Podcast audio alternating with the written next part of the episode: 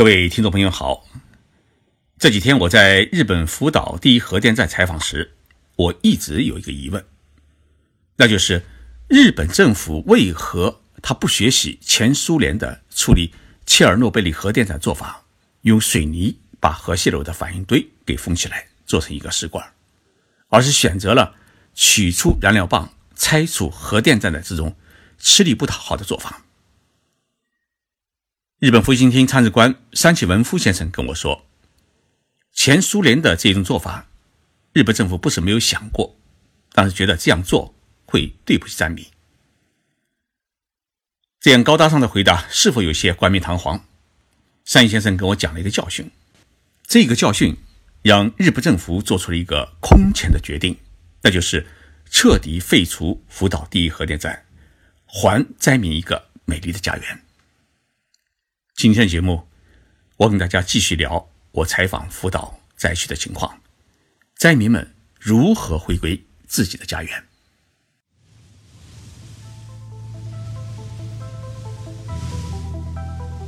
任你波涛汹涌，我自静静到来。静说日本，冷静才能说出真相。我是徐宁波，在东京给各位讲述日本故事。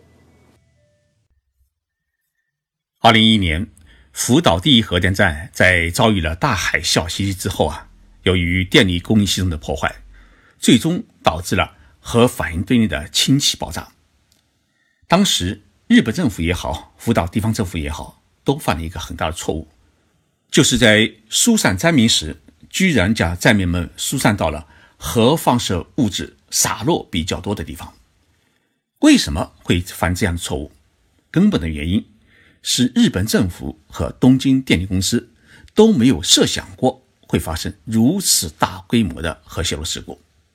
虽然有核泄漏的应对预案，但是呢，就没有一份核泄漏事故发生之后它的放射性物质会洒落在哪里的一个预测评估。而当地的灾民其实也不知道这一次的核泄漏事故到底有多严重，所以许多灾民在离家避难时。都认为只要海啸退了之后啊，就可以回家。因此呢，许多人连银行卡和现金都没有带，就跟着避难去了。没有想到啊，一旦离家就难以返回，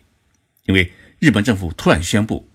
福岛核电站周围的二十公里为禁止进入区域。山崎先生跟我说，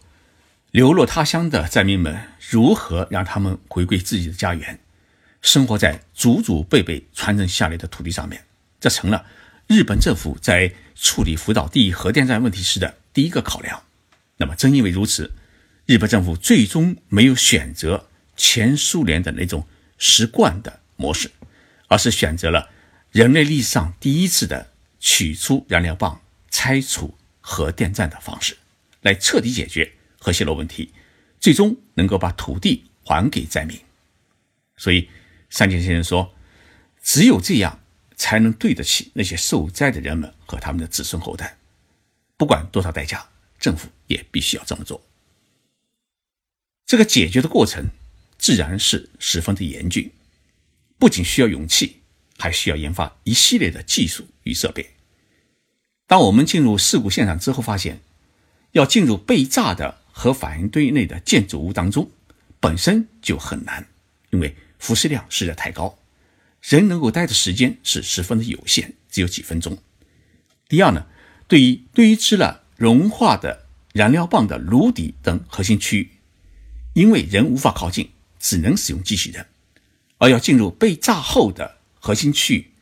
穿越那些倒塌的极其复杂的管线垃圾堆，清除障碍，还要爬楼梯。那么这样的机器人目前还没有完全开发出来。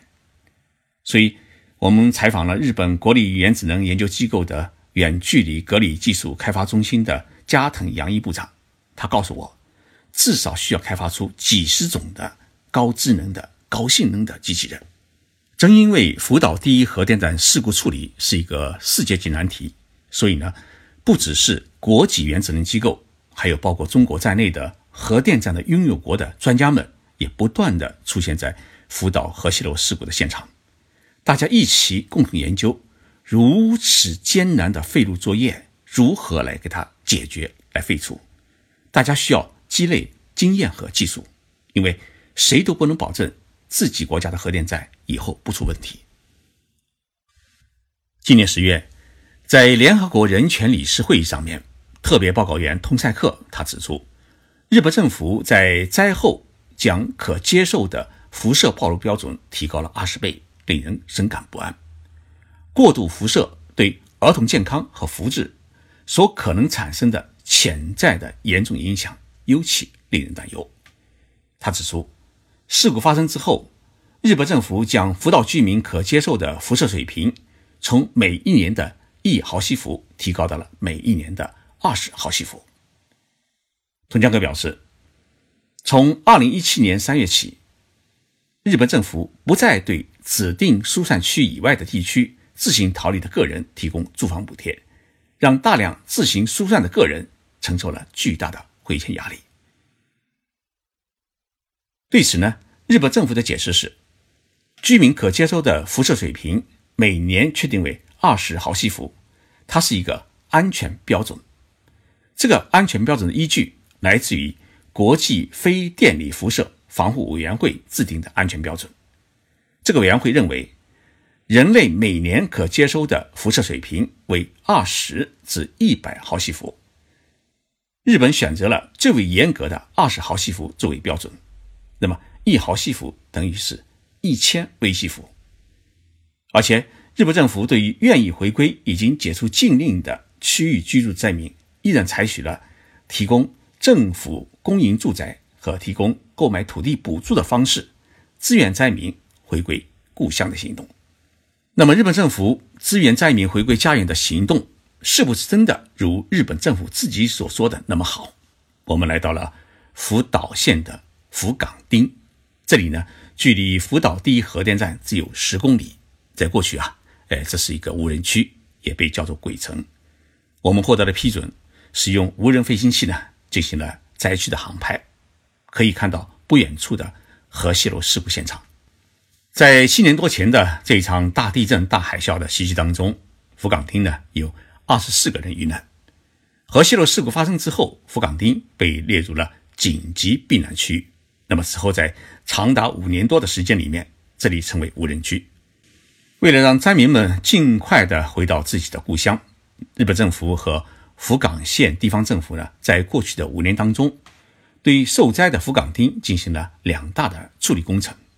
第一呢。是清除遭海啸袭击后残留的各种建筑生活垃圾和危险的建筑物，并进行储合成的处理，也就是把放射性的物质啊都把它处理干净。为此呢，政府在福冈町建造了一个像室内体育场那样大的一个建筑物，对于所有清除出来的垃圾进行分类的除合成，哎，综合处理。目前呢。这一除尘处理工作已经完成，那么这个建筑物呢也将被拆除。第二，对福冈町除了山林之外的大部分土地，实行了掘地三十公分的处理，把表层受核污染的土地呢实施采除，采除后的污染土呢用到远离生活区的偏僻地区实施临时封存，等待事后处理。对于道路等特殊地面，使用了特殊的。除尘器进行打磨吸尘处理。福冈町现在已经通上了火车，在新建的福冈车站前，我们使用核辐射检测器对每小时的核辐射检测量，哎，进行了检测，显示为零点一六微西弗。我们中国的三六零百科，呃，有一条微西弗的资料。那么这个资料显示，对于日常工作当中啊，不接触放射性工作的人来说，每年正常的天然的辐射量是一千到两千的微西弗，也就是一到两个的毫西弗。那么一次小于一百微西弗的呃辐射呢，对人体没有影响。日常生活当中，因为我们坐十个小时的飞机，就相当于要接受三十微西弗的辐射。那么与辐射相关的工作人员，一年当中最高的他的。累积的辐射量为五万微西弗，也就是相当于五十毫西弗。那么拿我们的中国的标准来说，每个人都受到一定的天然的本体放射性的辐射，也就是说，在中国这个领土情况下、地质情况下，每个人每年所受到的自然累积的辐射量为二点七个毫西弗，也就是相当于两千七百的微西弗。那么根据这一数据，日本政府确定的放射量安全标准是二十毫西弗。一定程度上也算是安全范围，至少比国际呃原子能机构所公布的安全标准要低了一倍。那么福信厅的资料数据显示，目前福冈町一年的核辐射量为十毫西弗以下，低于政府标准的一倍，因此呢，决定解除禁令，允许老百姓呢回迁。那么日本政府和日本地方政府公布的数据到底准确不准确？是不是有作假？谁来监管他们？是国际原子能机构来监管他们。因为国际原子能机构啊，他们定期的会派专家到福岛进行检测，核对日本政府的数据。另外呢，日本还有一些包括灾民在内的民间的监测机构呢参与检测，以防止政府撒谎和隐瞒事实。为了显示自己检测的公正性和准确性，日本政府的福信町环境省和福岛县政府的网站上面，用日语和英语公布着实时的检测数据，让全世界任何人在任何地方都可以随时的查阅。同时，在灾区、马路边、超市、车站、公共厕所等处，都有核辐射检测仪的实时监测显示的一个辐射量，让人们随时知道自己所处的地区的一个辐射的情况。我们向当地的官员问了一个呃问题，就是核辐射检测仪会不会作假？那么针对这个问题啊，福岛县的官员是这么说的：如果真有这样的事情的话，那会成为政府与制造企业联手的一个国家的犯罪，不仅安倍首相会下台，日本整个社会都会崩溃。我们来到了福冈町的新生活区。这个新生活区呢，可以理解成为是一个灾后重建的一个新城镇，它位于一个山坳之中，而不是在海滨。为了躲避今后有可能再次发生的大海啸，新生活区由居住区、商业区和居民交流活动中心三部分组成。居住区的房子，呃，是分成自建房和灾害供应住宅，也就是呃，类似于政府的廉租房。那么一部分自建房已经建成，看上去还挺漂亮，就像小别墅一样。房子受损的灾民，如果他自己造房子的话呢，哎，政府最大额度是补助三百万日元，相当于十八万人民币。如果安装太阳能供电系统的话呢，政府再承担三分之二的费用。那么政府还给灾民提供廉价的自建房的土地。另外，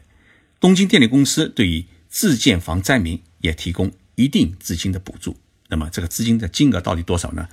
他们说是与灾民个别协商，我估计有的可能受灾严重的居民呢，他们获得的补助可能会大一些。政府建的那个灾害公营住宅，它呢有公寓楼样式的这个团地，也有一户建。那么目前是以一户建为多，房租呢是根据你的收入情况来决定，一般月收入的。十分之一，我看了房租的情况表，最低的是每月房租是一点五万日元，相当于九百块人民币。那么曾经的无人区或者说是鬼城，如今解禁后，到底有多少人回迁自己的故乡？福冈町政府的介绍说，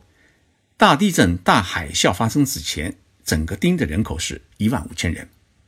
现在只有呃八百多人回迁。回迁的大部分是老年人，也有四十多名小学生。那么学校就在火车站边上，教学楼呢没有被海啸冲垮，现在修复以后还在使用。为什么回迁的人不多？福冈町政府的官员解释是：第一个原因是避难各处的部分灾民还是担心故乡的核辐射问题，毕竟山林地带的合成还没有清除完毕。第二个原因